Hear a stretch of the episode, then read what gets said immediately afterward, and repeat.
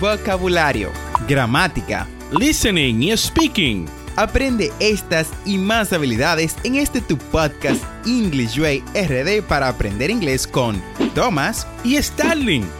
Vamos, ¿qué esperas? Exploremos el idioma a tu paso de forma divertida en este nuevo episodio.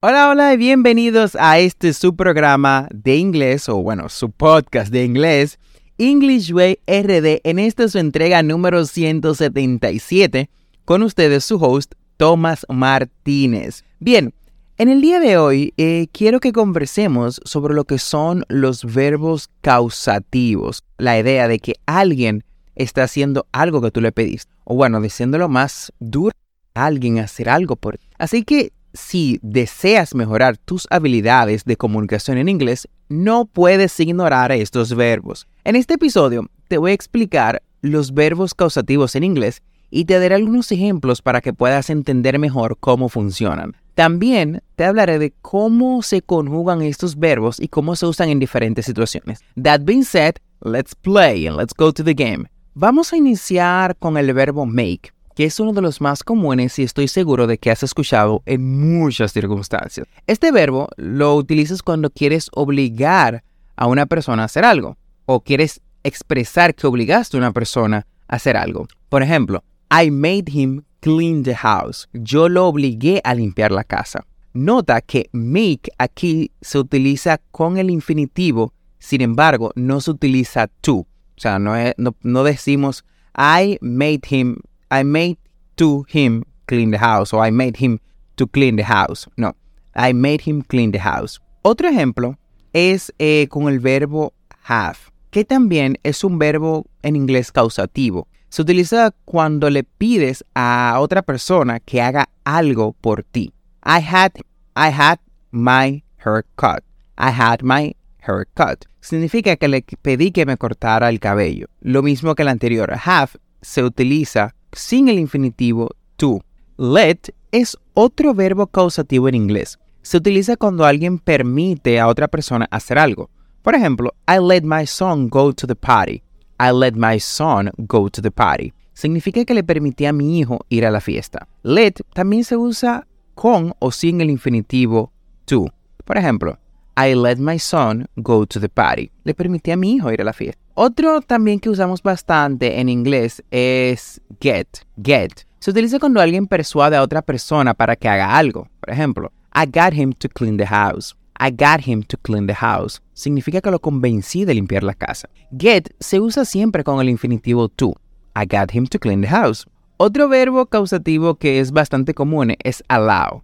Allow se utiliza cuando alguien permite a otra persona hacer algo. Por ejemplo, I allowed him to stay up late. Le permití que se quedara despierto hasta tarde. Allow también se utiliza con lo que es el infinitivo to. I allow him to stay up late. Finalmente tenemos enable. Enable este verbo se utiliza cuando alguien hace posible que otra persona haga algo. Por ejemplo, the new technology enabled us to work faster. Significa que la nueva tecnología nos permitió trabajar más rápido. Enable, al igual que los antes mencionados, se utiliza con el infinitivo to. The new technology enabled us to work faster. Ahora que sabes qué son los verbos causativos en inglés y cómo se usan, es importante que practiques para mejorar tus habilidades. Practicar con amigos, familiares o incluso en situaciones cotidianas para que puedas aprender a sentirte cómodo al usar estos verbos en inglés. Vamos a hacerlo aún más sencillo. Te vamos a dejar una pequeña conversación de práctica para que comiences a hacer uso de estos verbos causativos. Hey, how did your job interview go yesterday? It went great, thanks for asking, but I almost got there late because my bus was delayed. Oh, I'm sorry to hear that. How did you resolve it? Actually, my roommate helped me out. He let me use his car to get there on time. That was kind of him. Did you ask him to help you, or did he just offer? I asked him for help, but I didn't want to bother him. So I told him that if it wasn't convenient for him, he could say no. I see. So did you convince him to help you out? Yeah, I did. I told him that if I didn't get there on time, I could lose the opportunity to get the job. And he finally agreed. Great. It seems like you have good friends. And thanks for showing me how to use causative verbs in a conversation. That was really helpful. No problem. Causative verbs can be a bit tricky to use, but they are really useful when you want to describe an action that's been influenced by someone else. For example, you can use let to talk about someone giving permission, or make to talk about someone forcing or encouraging someone to do something. That makes sense. Do you have any other examples of causative verbs that you use in your daily life? Sure, I often use have to talk about someone else doing something for me, like I had my hair cut yesterday or I'm having my car serviced next week. It's a really common way to talk about getting things done. Interesting.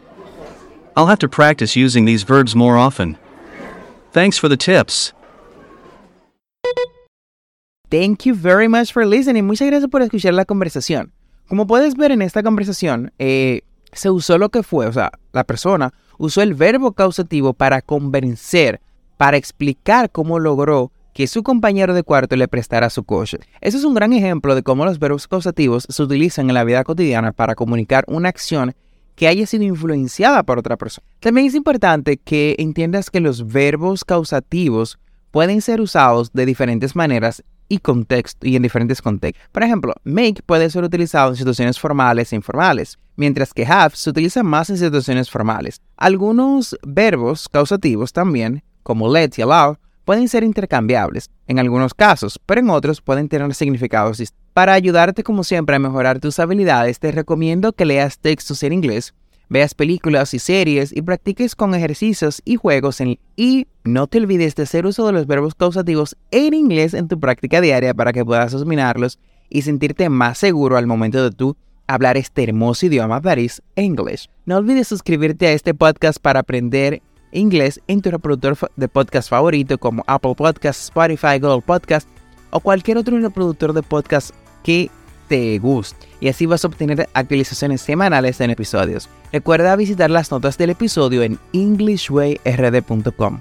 Ahí encontrarás las conversaciones que trabajamos en cada episodio, las transcripciones y los recursos adicionales de nuestro podcast para aprender el inglés que, bueno, publicamos cada lunes y miércoles. Never forget to practice. Remember, practice is the key to success. Recuerda darnos 5 estrellas en Apple Podcasts, Spotify o cualquier otro sistema de podcast que te permita un sistema de ratings si te gusta nuestro contenido. Bye bye.